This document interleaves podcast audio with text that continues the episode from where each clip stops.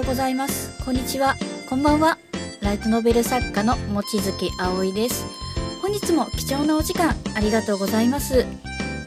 このポッドキャストは文章についてお話しさせていただいておりますけれどもあくまで自分の考え方ですので絶対的なものではないです。なのでぜひリラックスして、まあ、お茶やコーヒーなどを片手にリラックスしながら聞いてください。しあの文章に関する気になることご質問等がございましたら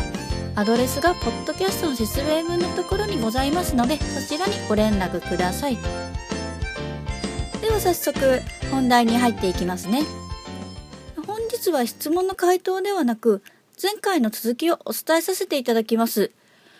ものすごくちょっと再生回数がありましたのでちょっと皆さんのためになればなと思いまして視点の違いを身につける方法の一つをご紹介いたしますね。もちろんこの方法が絶対いいですよということではなくてあくまで自分が実践したことの一つとなっていますのであくまで参考として聞いてください。あのお伝えさせていただく前にあなたに一つお伺いしたいことがあります。あなたは普段何を意識して生活しているでしょうか？何気ない生活をただ単に普通に過ごしているだけでしょうか？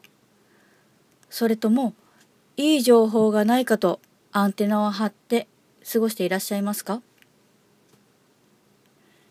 実はこの意識の違いこそが視点の違いを身につけられる習慣となっています。言い換えるなら観察力って言ってもいいと思いますね。まあ、どういうことかと言いますと、まあ、ものすごくざっくりに大げさになるんですけれども、いつも人や物を観察してるってことなんですね。で普段自分はですね、電車やバスで移動することが多いです。なので、目の前や隣に座った人を失礼にならないように見ているんですね。その人の服装や表情、持ち物なのからあ、この人疲れてそうだなとかあ、この人幸せそうだな、なんかこの人見張ってそうだな、などと感じたことを覚え、どうしてそう感じたかを分析しています。服装の色なども注目していますね。髪型とかもそうなんですけれども。女性の場合は化粧とかもそうですかね。まあ、色って心理が働くので、あとはそうですね、キャラクターを作るために、こういう雰囲気の人はこういう性格なのかもしれないなということも想像することがあります。他にはそうですね、健康面とかその人の過去を想像したり、まあ、こういうふうにな生い立ちとかですねとかもしています。まあ、その日によって、まあ、気分によって変えてる形なんですけれどもあちなみにですねあの合ってる合ってないの問題じゃないですね。あの見ず知らずの人をやっぱ判断するのはできないですし人によって考え方も感じ方も違うのでもう合ってる合ってないとかおっしゃる時どうでもいいんですね。まあ、こういうこうかなっていう感じで。ね、あくまでこの方法を使ってこういう雰囲気の人はもうこうなんじゃないかという感覚を養う感じですね。例えばそうですね。まあ、ギャップ、キャラクターを作る時のギャップとかも使える感じなんですけれども、まあ、あくまで本当にもう考えるな、もう心で感じてくれっていう感じですかね。ちょっと抽象的で申し訳ないんですけれども。で、この時に重要だと思うことがあります。それは頭を真っ白にして見てみることです。フィルターを通さないということですね。で、そのフィルターというのは、あの前回もお話しさせていただいたと思うんですけれども、思い込みです。これはこうという思い込みがあれば、もうそれしか見えないわけですよ。まあ、例えばそうですね。まあスマホがすぐに上げられますね。ススマホっていわゆる、まあ、電話も使えればネットもできる、まあ、ゲーム、うんぬん、いろいろでき、写真も撮れたりとかしてすごい便利なんですけれども、ただこれって人によっては電話ができないわけですよ。なぜかというと、SIM カードを抜いてしまえば、電話ではなくて、ただ本当にちっちゃいタブレットみたいな感じになりますよね。けあのスマホを持っているからといって、必ず通話ができるって意味でもないわけです。あの、LINE とかではなくて普通の通話ですね。まあ、思考云々の内容は避けますけれども、こうだからこうっていうのは必ずあるわけです。第一印象もいい例かなと思います。こう、この人はこういう性格だと思ったら、修正するのってちょっと難しいですよね。で、こういう考えを何度も何度も繰り返していくうちに、それが癖になっていって、物事を考える習慣がつきます。こういう場合はこうなんだな。あ、じゃあ、違う場合はどう感じるのか、どう見えるのかとかですね。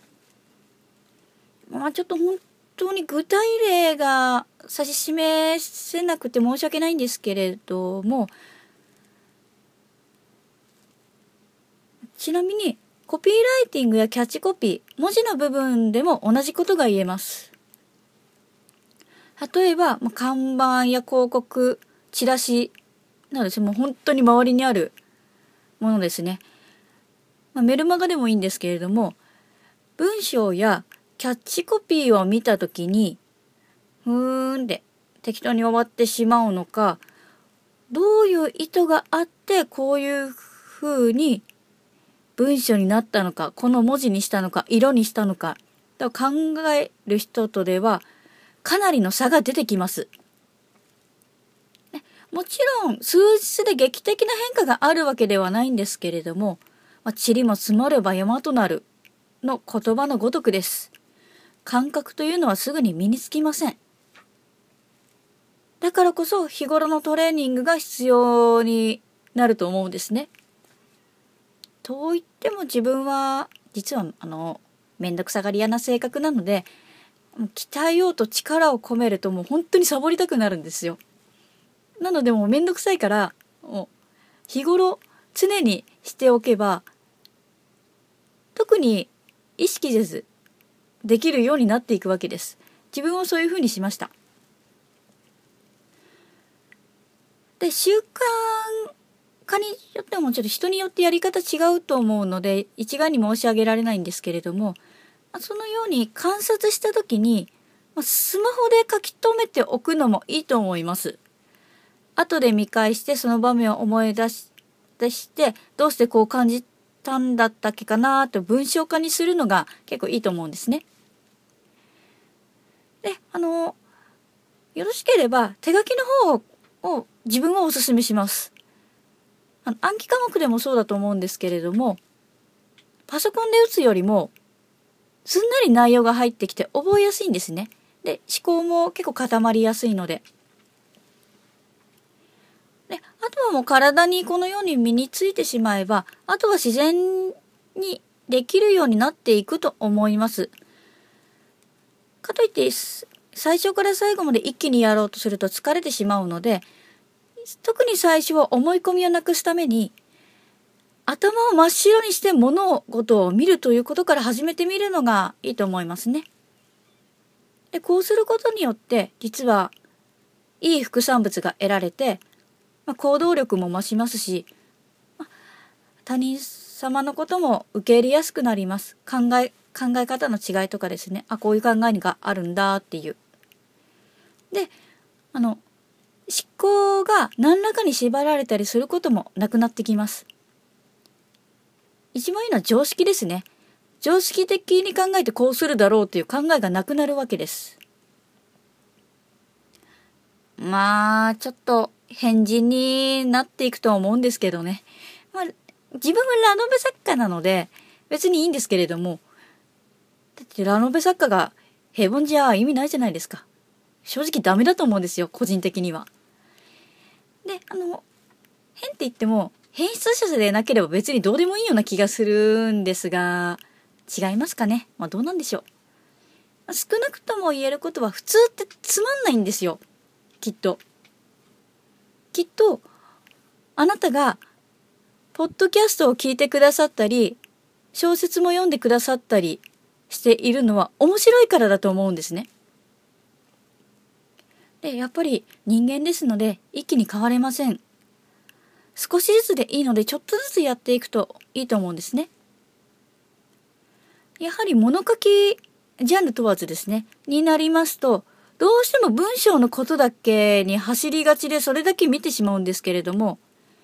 それだけだと上っ面の技術しか身につかないと思うんですね。あの、テクニックとか悪いわけじゃないんですけれども、だからある意味教わるものじゃないと思っているんです。自分の身の内のことを誰が言って教えてくれるんですか？ってことですよね。導いてはくれると思いますけれども。そういうことなんですよ。個性的な文章こそが人を引きつける文章だと自分は思っていますので、こういう考えに至っている次第です。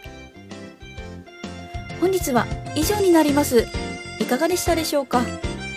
少しでもあなたのお力になれたら幸いです。では本日はこの辺りで失礼させていただきます。またお会いいたしましょう。あなたの人生に夢と希望がありますように。